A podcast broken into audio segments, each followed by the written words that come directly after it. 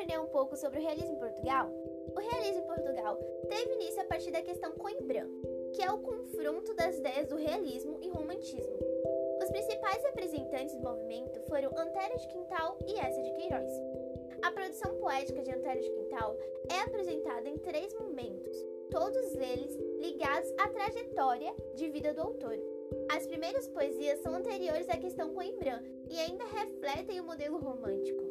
Já os poemas odes modernas são denominados como um marco em sua obra e apontam uma fase de poesia revolucionária.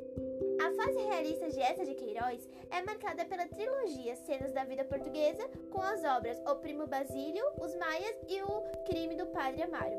Nas obras, o autor monta um painel da sociedade portuguesa e retrata os múltiplos aspectos da vida.